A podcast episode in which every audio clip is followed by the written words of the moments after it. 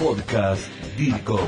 Programa de radio a la carta de todos los profesionales de la comunicación y las relaciones públicas, con la participación de expertos, autores y docentes iberoamericanos. El equilibrio justo entre la academia y la práctica. Bienvenidos al podcast DIRCOM con Juan José Larrea.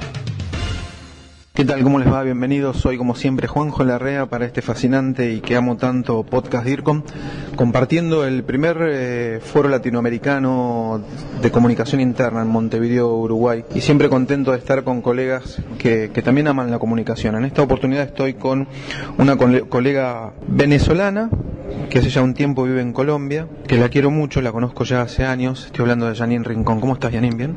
Bien, excelente, Juanjo. Gracias por la oportunidad. De verdad que estoy muy feliz de estar acá en el primer foro latinoamericano de comunicación interna, que ya en el primer día pues marcó la pauta de que es un excelente evento y seguimos viendo pasar gente que es muy talentosa y nos está compartiendo grandes experiencias. Y hablando de la comunicación interna, eh, siendo vos venezolana y viviendo ya hace unos años en Barranquilla, Colombia. ¿Cómo ves la, el mercado de la comunicación interna a nivel latinoamericano y después hablame de dónde vos estás, ¿no? Quiero aclarar que Janina, aparte de ser profesional de la comunicación interna, es docente investigadora, es académica de esta materia, así que su realidad pasa también desde ese escenario, ¿no?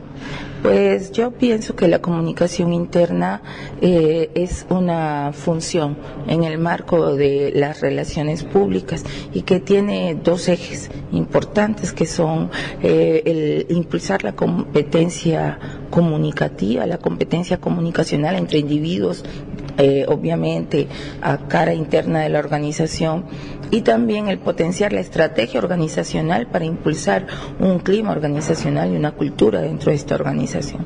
Sin embargo, la realidad latinoamericana mm, tiene mucho por hacer, tienes grandes oportunidades eh, de mejora. Hay muchos vacíos hay también muchas anomalías en nuestras realidades y las podríamos percibir de forma muy rápida, tanto en el caso colombo-venezolano, cuando haces la mirada de la organización macro, es decir, a nivel de los países. Eh, ahorita en Venezuela podemos ver una gran división, una gran sectorización, polarización, como la quieras llamar, y eso no habla bien de una comunicación interna, eso ya marca una pauta de una ruptura, y se sabe que esa ruptura a nivel de Venezuela ha permeado en las instituciones más eh, base como las familias. Entonces, hablar de comunicación interna en este instante en Venezuela es supremamente difícil. Sin embargo, no descartamos que existen organizaciones públicas, privadas e incluso familias que han mantenido esa coherencia, esa congruencia a nivel de comunicación interna. Así que hay mucho por hacer, pero creo que eh, hay, hay espacio y que hay oportunidades de mejorar en el caso venezolano.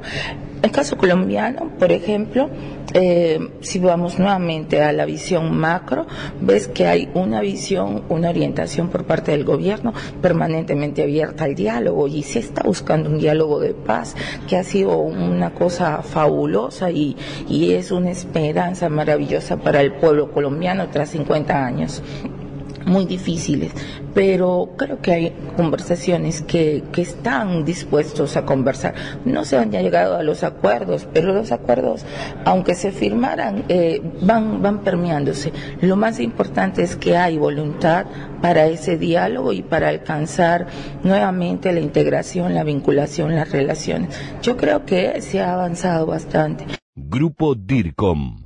Pasión por la comunicación y la gestión. En el tema, en ambos países, mm, yo diría que a nivel de, docencia y academia, en Venezuela, la comunicación interna, eh, desde la visión de la comunicación organizacional, se hace un poco más fuerte. Hay programas de comunicación organizacional, corporativa, que si no son directos, este, por lo menos te hacen alusión a la comunicación interna y hay cátedras, asignaturas eh, materias, como la llamen en diferentes países, que orientan esta parte.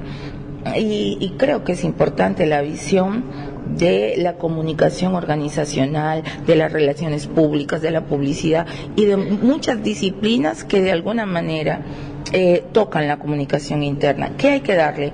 Eh, presencia e identidad a esa comunicación interna. Creo que allí hay un trabajo valioso para hacer dentro de la academia, pero que no estamos tampoco en cero a nivel de academia.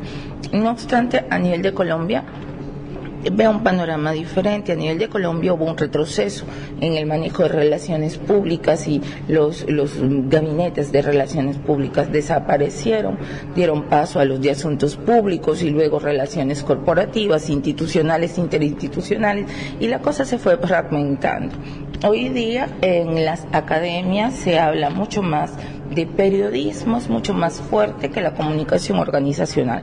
Sin embargo, a nivel de la costa, que es donde justamente estoy, vemos que hay claros esfuerzos tendencias para abrirse a todo el campo de la comunicación empresarial, la comunicación de marketing, la comunicación organizacional y por supuesto que hablar de esos aspectos sin hablar de comunicación interna estaríamos en hueco. Así que también creo que hay muchas posibilidades de avanzar. Eh, el tema es que nosotros nos sintamos identificados realmente y comenzamos a construir esa parte. Hay muchas maneras de articularlo. Yo creo que no solamente como una función de relaciones públicas, la podemos articular como una función dentro de una unidad de, de talento humano, recursos humanos, capital humano, no lo sé, cada quien tiene una denominación dependiendo de una visión de gestión.